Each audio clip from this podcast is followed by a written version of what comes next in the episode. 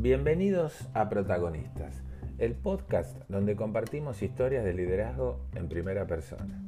Este espacio está presentado por Aliot Advisors y Wembrandt Consulting. Soy Guillermo Ceballos y los he acompañado a lo largo de varias de las grabaciones de los episodios anteriores, pero hoy tengo el gusto de comentar y compartir con ustedes que hemos llegado al episodio número 30 por lo que quiero agradecer a todos los participantes anteriores de tan diversos rubros, de tantas latitudes, que han contribuido a enriquecer este espacio.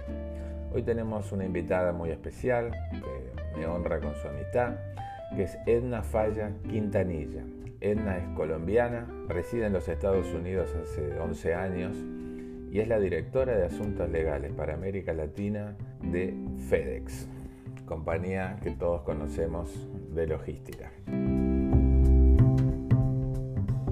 Bienvenida Edna, un gran gusto tenerte hoy con nosotros. Gracias Guillermo, un placer estar aquí, muchas gracias por la invitación. Eh, normalmente a todos los invitados le pedimos una, una primera presentación, que, no, obviamente no le vamos a contar que nos cuente la fecha del bautismo ni, ni, cosas, ni todas estas cosas, pero sí que nos diga un poco de su trayectoria y cómo llegó al lugar que está ocupando hoy. Perfecto. Bueno, ¿cuántas horas tenemos? Eh, para vos las que hagan falta. Bueno, no, Guillermo, voy a, tratar de, ser lo más concisa posible. Soy abogada colombiana, eh, con lo cual inicié mi carrera, inicié mi carrera en Colombia, estudié leyes en, en, la universidad en Barranquilla, que es donde, donde me crié, donde vive mi familia, y apenas salí de la universidad me fui a trabajar a Bogotá, buscando un poco, digamos, el, el, mundo profesional de la capital que no encontraba en, en, Barranquilla, que es una ciudad un poco más pequeña. Empecé a trabajar en firmas de abogados privadas, primero en, en temas de litigios, de propiedad intelectual. Allí en el 2004 decidí venirme a los Estados Unidos a hacer mi máster. Eh, siempre con, con, la idea de, de, continuar mi educación y me di cuenta trabajando en firmas en Bogotá que pues, las mejores oportunidades estaban viniendo a, estudiar en Estados Unidos. Hice mi máster aquí en, en Harvard Law School 2004-2005 y ahí regresé a Colombia a trabajar y me conecté nuevamente con firmas de abogados y en el 2008 terminé conociendo a quien es hoy en día mi esposo, que es eh, eh, americano nicaragüense, estaba viviendo aquí en Estados Unidos y pues decidimos venirnos a vivir a Estados Unidos. Eh, con lo cual yo renuncié a mi trabajo, yo estaba muy feliz trabajando como abogada de firma, en mi carrera hacia convertirme en socia eventualmente, y en ese momento pues dejé todo atrás, mi país, la familia, todo lo que conocía, y me vine a Estados Unidos a empezar, digamos, un, proceso diferente.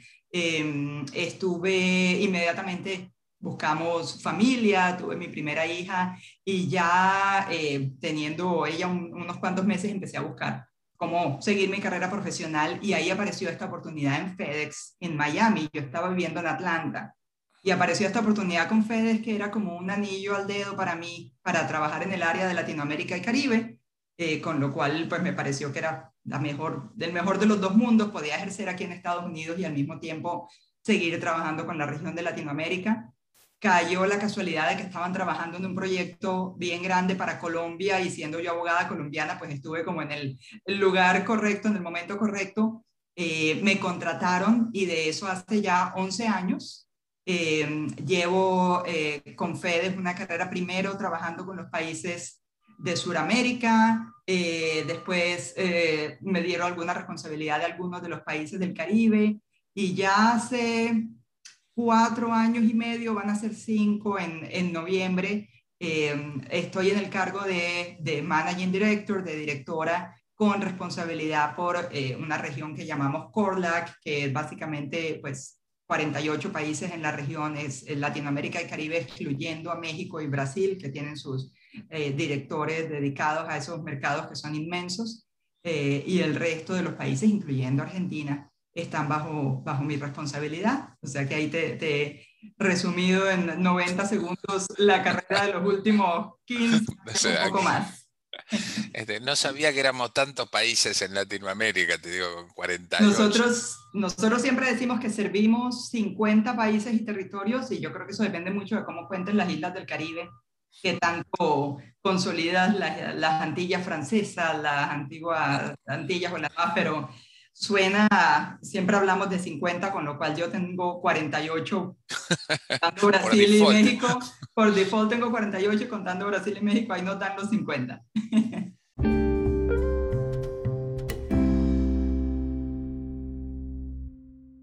nosotros los, latinoamericanos sabemos que no somos todos iguales a pesar de, hablar español o de compartir muchas cosas, pero tenemos nuestras grandes diferencias también. ¿Cómo lidias con eso? Pues yo digo que una de las, de las habilidades eh, que he aprendido durante estos años de, carrera y sobre todo ah, pasando a ser abogada regional in-house es ah, un poco ser como traductora cultural. Eh, yo digo, alguna vez lo hablaba en algún, en algún evento y, otras personas estaban de acuerdo conmigo.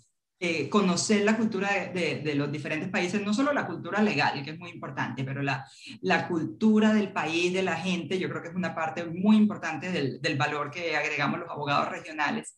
Entender cuáles son los problemas, que los problemas que se presentan en Chile no son los mismos que se presentan en Argentina, aunque están al lado, uno a cada lado de la cordillera, que los eh, asuntos que, que, son importantes en alguna isla del Caribe no son los mismos que se presentan en Centroamérica y poder dar esa, eh, como ese puente de, de, comunicación, sobre todo siendo una multinacional norteamericana, entre nuestros equipos en los países y nuestros, eh, nuestro equipo de ejecutivos en, en Estados Unidos es bien importante y también ayudar a, nuestros, a nuestra agente de operaciones, que es nuestro cliente principal en el caso de FedEx, también a sentirse que están hablando con alguien que los entiende, yo creo que es muy importante. O sea que para mí tomarme el tiempo de entender la idiosincrasia de cada mercado, eh, la cultura, lo que para ellos es importante, más allá de entender el, el régimen legal, es uno de los, de, los, de grandes claves, digamos, del, del, éxito del trabajo que se hace en una eh,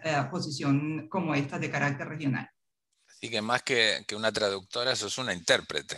Correcto, correcto. El completo eh, es el, mejor, eh, el mejor término porque de alguna forma haces esa interpretación de la, no solo cultural, del lenguaje, de pensamiento, de, de prioridades eh, para ayudar a hacer el puente entre la corporación y las operaciones en los países, que es bien importante.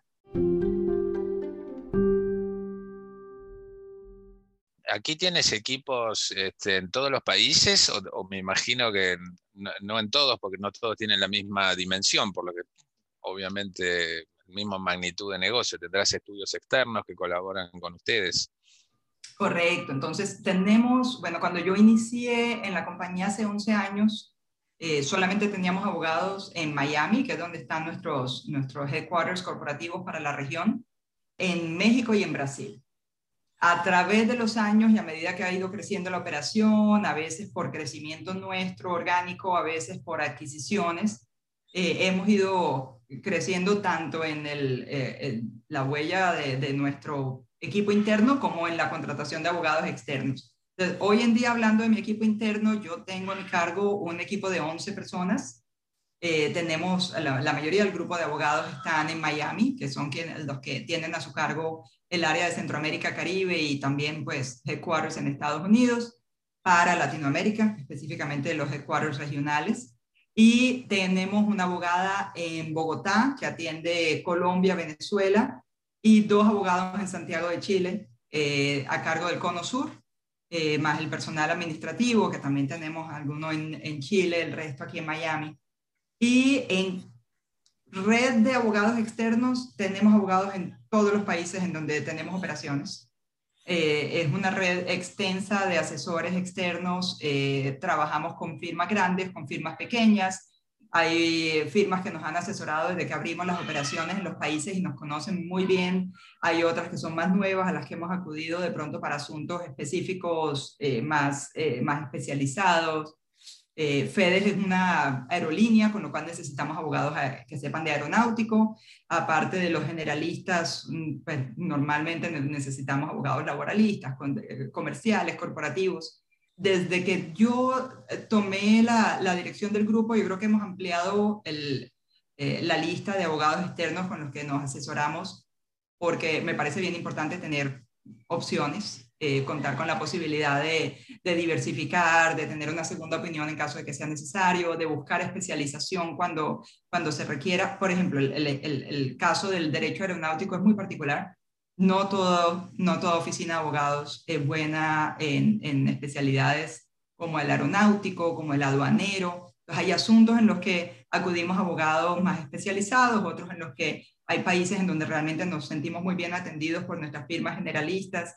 Em, hay áreas como el Caribe en donde eh, el tiempo de respuesta de los abogados no es el mismo que en otros países de la región y de pronto tener una de estas oficinas regionales que tienen eh, representación en diferentes países nos permite a una compañía como nosotros de pronto tener un poco más de, eh, garantía de respuesta, eh, porque hay un poco más de peso cuando ya tú eres un cliente regional versus una empresa que es cliente en un país donde la operación puede no ser muy grande. hay una, un balance entre tener las grandes firmas, las firmas pequeñas y los, y los conglomerados de firmas regionales que nos dan un buen, un buen apoyo en, en, la región. El manejo administrativo es más complejo cuando tienes tantos asesores externos, pero la verdad es que por el tamaño de la operación en la región eh, se hace necesario tener esta, esta multiplicidad de, de asesores y la verdad es que hasta ahora nos ha funcionado bastante bien.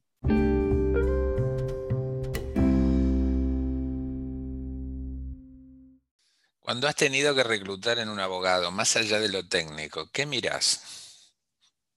Más allá de lo técnico, porque esa es una, pregunta muy importante. Yo no, no tengo ningún abogado que se dedique a un único país o a un único tema, con lo cual en la mayoría de, los, digamos, de los abogados que he tenido yo directamente que contratar, no busco un especialista en el derecho específico de un país.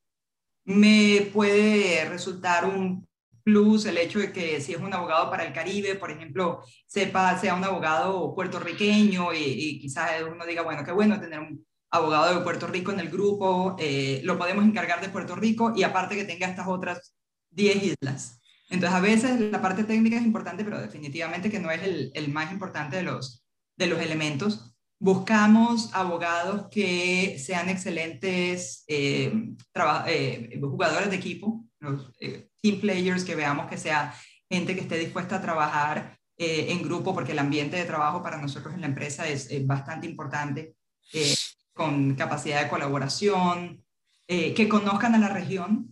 El, obviamente que el, el ser bilingüe básicamente lo damos por descontado, hay que saber español, inglés y el portugués es ideal, no necesario en el caso de la región que yo manejo, pero sí es es bueno por las operaciones en, en Brasil que tenemos que son, que son más grandes. Eh, de tu colega brasileño ahí.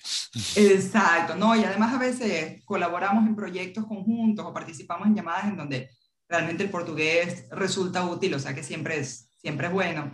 Pero em, hacemos, yo hago, yo tengo una práctica con mi grupo y es que al menos con los abogados más senior, cuando ya, cuando vamos a contratar a un nuevo abogado, la última ronda de entrevistas la hacemos en grupo.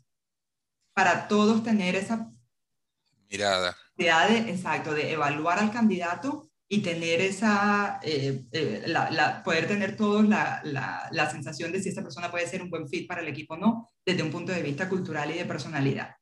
Te da contado que todos los candidatos que pasan a las últimas rondas de, de entrevistas son todos capaces, tienen hojas de vida excelentes, han en, su mayoría pasado por otras multinacionales, son todos bilingües, vienen de, excelentes universidades, etc. O sea que la última ronda de entrevistas es más ver eh, la capacidad de análisis, raciocinio y el fit de personalidad y cultural que vemos con, con la persona eh, que se está entrevistando. Y ahí es muy, muy importante, eh, para nosotros ha sido una eh, experiencia súper interesante ver los estilos de, de, entrevistas. No todos los abogados entrevistamos bien, a pesar de que nos eh, sentimos siempre muy orgullosos de lo bien que hablamos, lo bien que nos comunicamos, pero por experiencia, realmente lo que he visto sobre todo aquí a nivel de, de, Miami, donde entrevistamos abogados de, muchísimos países, eh, abogados aquí locales, digamos que, han, venido a hacer sus carreras aquí Eh,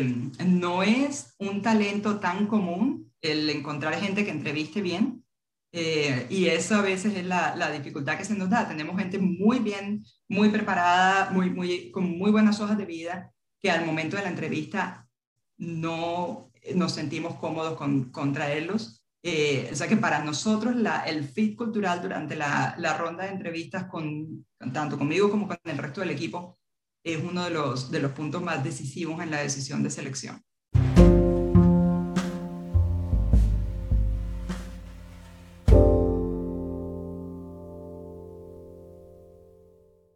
Por acá decimos que siempre es mejor un, mal arreglo que un buen juicio. Eh, ¿Vale eso para los otros países de la región? ¿Cómo, lo manejan ustedes?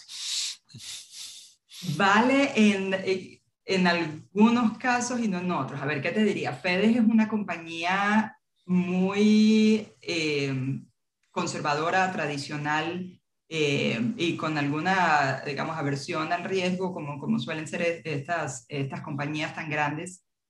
Eh, pero el tema cultural es tan fuerte en la compañía y la, eh, digamos, los estándares éticos eh, son tan fuertes, tan, tan engranados en, en, en, el día a día de todo lo que hacemos, que hay casos que decidimos, por ejemplo, litigar por principio. Hay casos en donde para nosotros es más importante dar el ejemplo y mandar el mensaje correcto al, al resto del equipo que, resolverlos. Así en últimas, eh, financieramente nos cueste más. Eh, empleados, ¿qué te puedo decir? Eh, un hipotético, un empleado que haya salido por una sospecha de robo o que haya sido despedido por alguna falta ética a nuestras políticas de compliance, esos son casos en donde muy posiblemente vamos a decidir dar la pelea.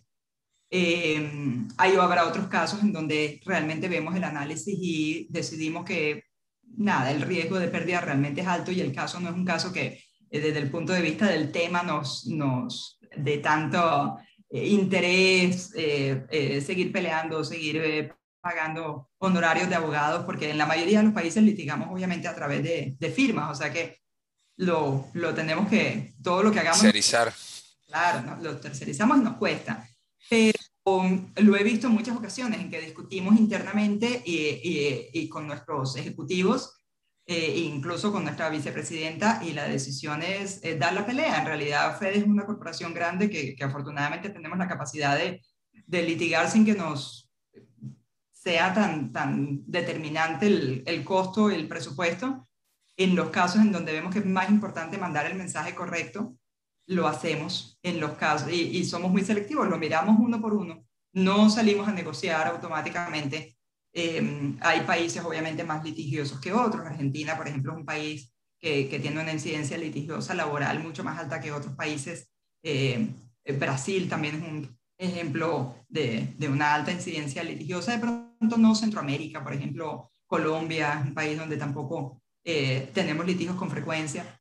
Eh, entonces, va a depender mucho del análisis país por país y ahí es donde es el valor que damos los abogados internos. Muchos de nuestros abogados externos que comparten el, el uh, approach, digamos, conservador eh, eh, que tiene la compañía nos recomiendan con frecuencia negociar para evitar, digamos, que los litigios se vayan más, más, más um, a ser más largos, para evitar que tengamos que seguir incurriendo en gastos y en muchas ocasiones nosotros somos los que tomamos la decisión de decir, aquí vamos a seguir peleando.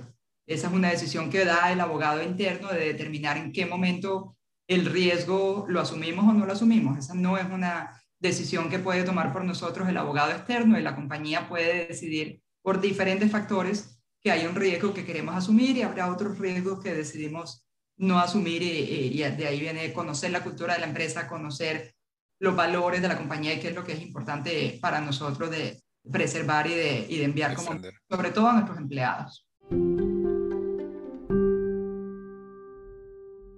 Edna, dijiste, dijiste que pleitean a veces por principios y que hablaste también de fit cultural.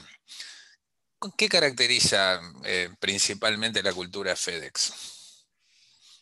La cultura en, FEDES yo la veo muy fuerte, no tengo muchos elementos de comparación con otras multinacionales porque mi carrera anterior la hice en, en, práctica privada en firmas de abogados. Por los años que llevo en la compañía puedo ver que realmente es un es una, conjunto de principios y de, de filosofía que vienen desde, desde la fundación de la empresa bastante fuerte. Nosotros tenemos varios de estas frases que son muy, digamos, que definen muchísimo lo que hacemos en el día a día. Por ejemplo, todo lo que es FedEx es, es púrpura.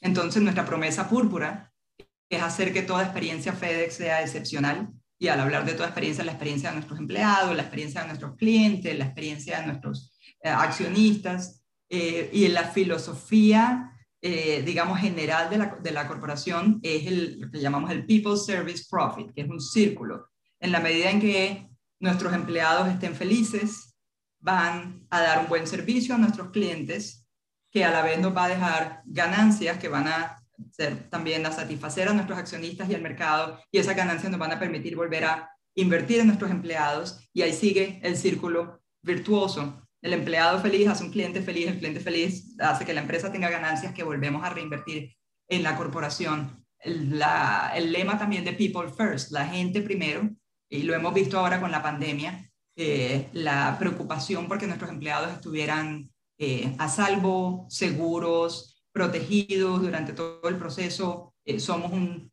negocio, un servicio esencial, por lo tanto seguimos operando durante toda la pandemia, eh, lo cual por un lado era excelente porque pudimos seguir operando y por otro lado pues nos generaba unos desafíos inmensos para proteger a nuestros empleados.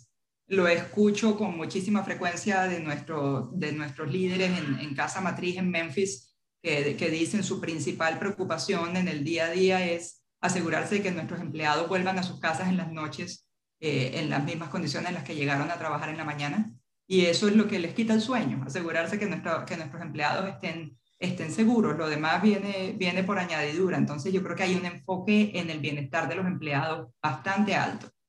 Em, y ya los demás temas un poco llegan después. Hubo un análisis de cultura y de redefinición de valores reciente que se hizo después de una adquisición grande que hicimos en el año 2016-2017, em, en donde definimos eh, valores para la compañía como el aprendizaje. El... Eh, me, me, acabas de sacar la pregunta siguiente que te iba a hacer, la fusión con, con La fusión, exacto. Eso fue muy, muy interesante porque éramos dos compañías con un, un muy buen fit cultural, pero que no necesariamente valorábamos de la misma manera los mismos, los mismos principios. Desde pronto, al, al momento de hacer la, la, integración de las compañías, encontramos que, que FedEx era una compañía un poco más ordenada, más rígida, un poco quizás más de orientación más, más militar, quizás porque el chairman tiene una educación militar y de alguna forma es una compañía que, que, que valora muchísimo el orden, la orientación a resultados, mientras que eh, encontramos que, que, TNT era una compañía tal vez más adaptable, más enfocada a, a complacer al cliente, a eh, hacer lo que, de hecho ese era, su, ese era su lema, yes we can, y lo que el cliente quisiera eh, se hacía. FedEx era una compañía que, bueno, si no está en mi portafolio de servicios, quizás no está, no está disponible, y fue el trabajo de adaptar esas dos esos dos enfoques hacia el cliente y hacia el trabajo del día a día, porque en últimas estábamos valorando de alguna manera los mismos, los, mismos valores culturales, pero no todos con la misma prioridad. Entonces se definieron cuatro valores que reunían lo mejor de cada uno de los dos lados. Y por ejemplo, de FedEx teníamos el, el, el caring, que era un poco la, se, no en español como consideración, eh, pero la, la, preocupación por los empleados, por estar eh, eh, asegurarnos de que, del de que el bienestar de los empleados sea siempre una prioridad, el orden, eh, el la, eh, enfoque en los resultados de TNT, pues valoramos la, adaptabilidad, el aprendizaje, y así, pues ese es un, un proceso cultural en el que nos hemos enfocado en los últimos años, de asegurarnos que a nivel de toda la corporación, para empleados que llegan nuevos, para empleados más antiguos, todos estemos enfocados en, en los mismos valores y yo creo que ha funcionado bastante bien. Y ahora con la pandemia que, que ha puesto a prueba tantas corporaciones, pues no, la verdad es que nos ha dado muy buen resultado.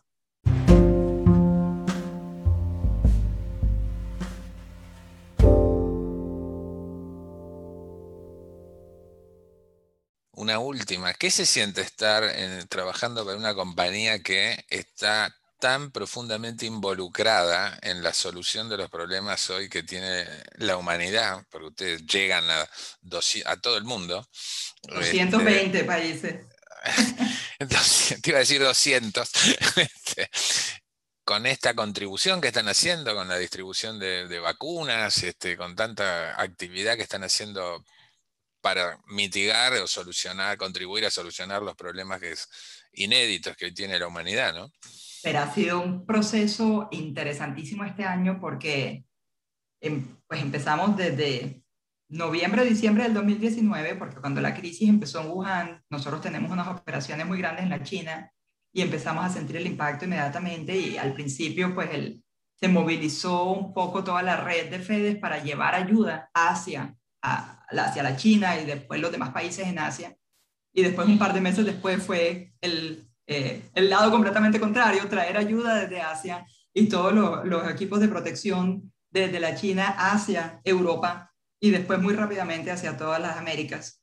Eh, y lo que encontré desde mi punto de vista es que el, sentido de pertenencia y el orgullo que eso generó en todo el, equipo de empleados fue, fue impresionante. Eh, teniendo la, la humildad de, de, de, entender que estábamos en un momento de muchísima crisis, que muchos de nuestros clientes estaban afectados económicamente, que estaban cerrando sus puertas, eh, pero al mismo tiempo saber que nosotros podíamos seguir operando, podíamos seguir moviendo los países y podíamos seguir transportando la ayuda yo creo que fue muy, muy importante. Vimos videos de nuestros couriers, por ejemplo, eh, en, mira, en Europa, en África, en, Latinoamérica, eh, saliendo con, con, la, con los equipos de protección, saliendo a trabajar cuando estaba todo absolutamente cerrado al comienzo, estamos hablando de marzo, abril del 2020, y, y los, el resto de los empleados los, les hacían calle de honor eh, cuando salían porque los, los, trataban como héroes.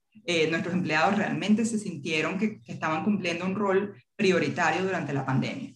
nunca, yo, yo siempre lo decía, nunca de llegar a, equipararnos, ni muchísimo menos al personal de la salud, al personal de, de, obviamente, de, servicios eh, primarios, pero ya después de esto era conectar a la gente en sus casas, conectar a las, a las empresas con el exterior, ayudar a, al, al, surgimiento del e-commerce, que ha sido un fenómeno tan grande en el último año, eh, traer los elementos de ayuda. Trabajamos con muchísimas organizaciones para poder llevar ayuda donde se necesitara. Ahora con las vacunas, ni te digo, yo creo que el orgullo que sintió todo empleado de, de FEDE cuando entregamos las primeras vacunas en Estados Unidos.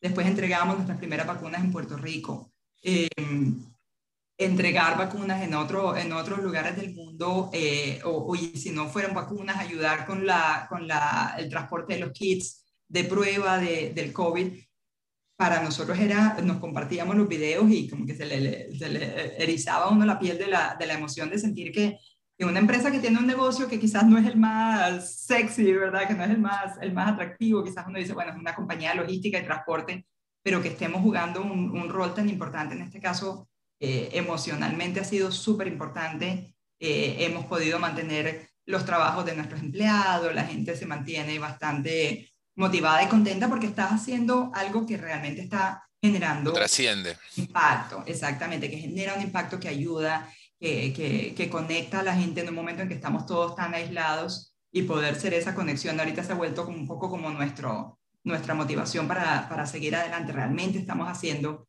un impacto, un cambio y eso yo creo que para todos psicológicamente es algo muy, muy positivo.